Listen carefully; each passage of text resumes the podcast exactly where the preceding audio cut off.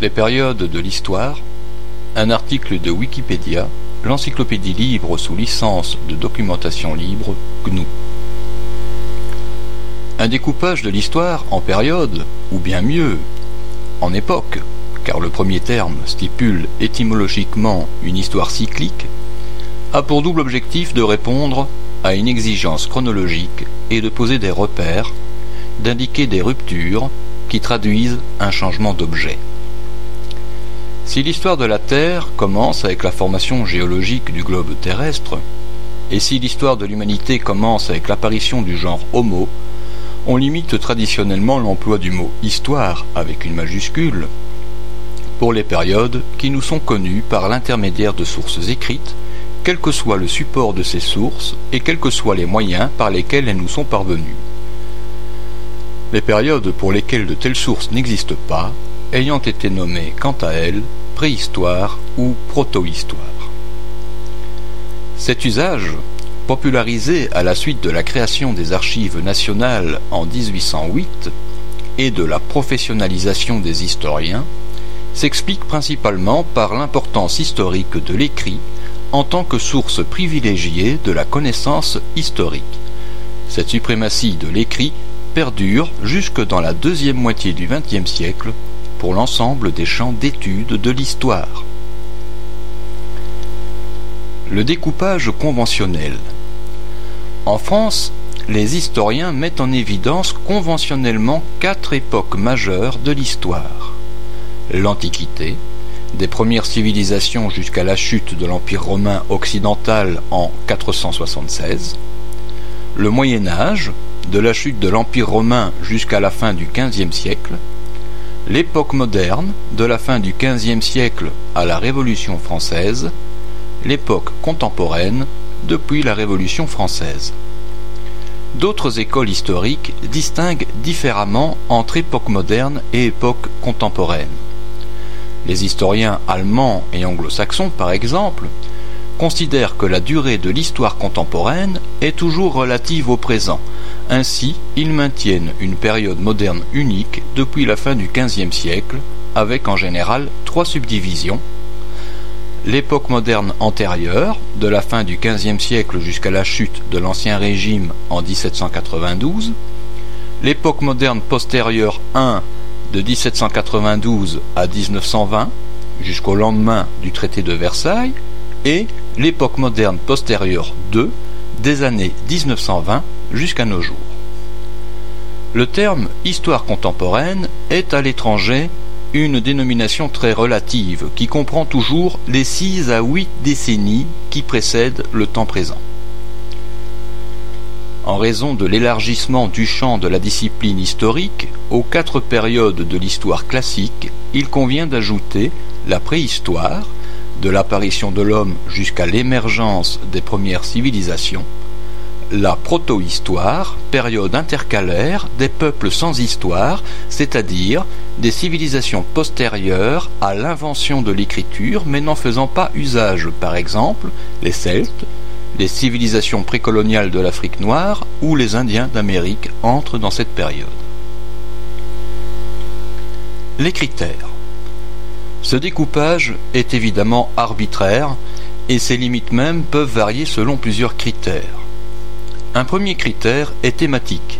Il n'existe pas, en effet, de rupture claire dans tous les domaines de l'histoire, politique, sociale, culturelle, etc., à chaque changement de période. Les histoires nationales, également, proposent des dates qui sont plus significatives en ce qui les concerne. On admet ainsi que les Américains font débuter l'époque contemporaine en 1776 ou que les Allemands privilégient l'imprimerie de Gutenberg pour marquer la fin du Moyen Âge. Plus largement, cette partition est dictée par des considérations culturelles et géographiques. Elle apparaît correcte pour l'Occident, mais elle est inadaptée à l'histoire des autres continents. De plus, elle n'est pas figée et reflète en elle-même des changements historiographiques. Le passage entre l'Antiquité et le Moyen Âge prête à débat depuis quelques dizaines d'années suite à l'émergence du concept d'Antiquité tardive hérité de l'historiographie allemande. Cette antiquité tardive tend à empiéter sur le haut Moyen Âge tel qu'il était délimité au XIXe siècle, en se fondant sur l'idée que la déposition du dernier empereur romain d'Occident avait mis fin aux structures du monde antique, ce qui est remis en question. Le nom de Moyen Âge, quant à lui, reflète une conception de l'histoire datant du début des temps modernes, lorsqu'entre un âge d'or supposé de l'Antiquité classique et leur propre période de restauration antique, les historiens de la Renaissance, le nom apparaît sous la plume de Jules Michelet, intercalèrent une période intermédiaire d'obscurantisme réduite au rôle de transition. L'appellation de la période moderne peut surprendre dans la mesure où elle ne désigne pas les temps actuels, la période contemporaine. Elle montre surtout que la partition de l'histoire est une convention qui s'est imposée au fur et à mesure du déroulement de l'histoire.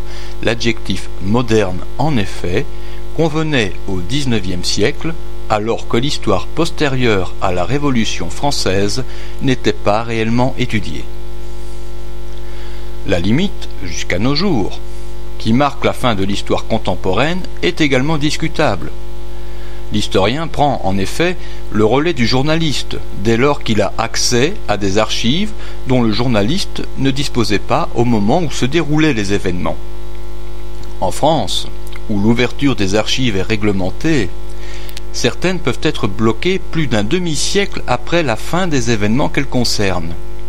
La guerre d'Algérie, dont les archives s'ouvrent progressivement, entre désormais de plein droit dans le champ de l'histoire. En revanche, ce n'est pas vraiment le cas pour les événements postérieurs dont les archives sont encore inaccessibles aux historiens. Question de limite. En raison de l'extension du champ de l'histoire, et à cause d'un certain relativisme de rigueur, les césures événementielles, qui étaient admises sans difficulté en histoire politique et artistique, ne le sont plus si facilement aujourd'hui, notamment dans les cas de l'histoire juridique, économique, sociale, etc. Aussi, les historiens ont tendance à préférer mentionner des décennies, voire des ensembles cohérents d'événements comme période de transition. Ces temps sont ceux qu'il faut aux mentalités pour changer.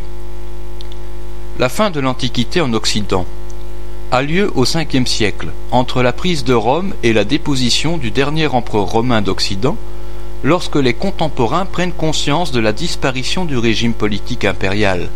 Si l'on intègre à l'Antiquité une Antiquité tardive qui durerait du milieu du IIIe siècle jusqu'à la période carolingienne, c'est toutefois au IXe siècle seulement que débute le Moyen Âge.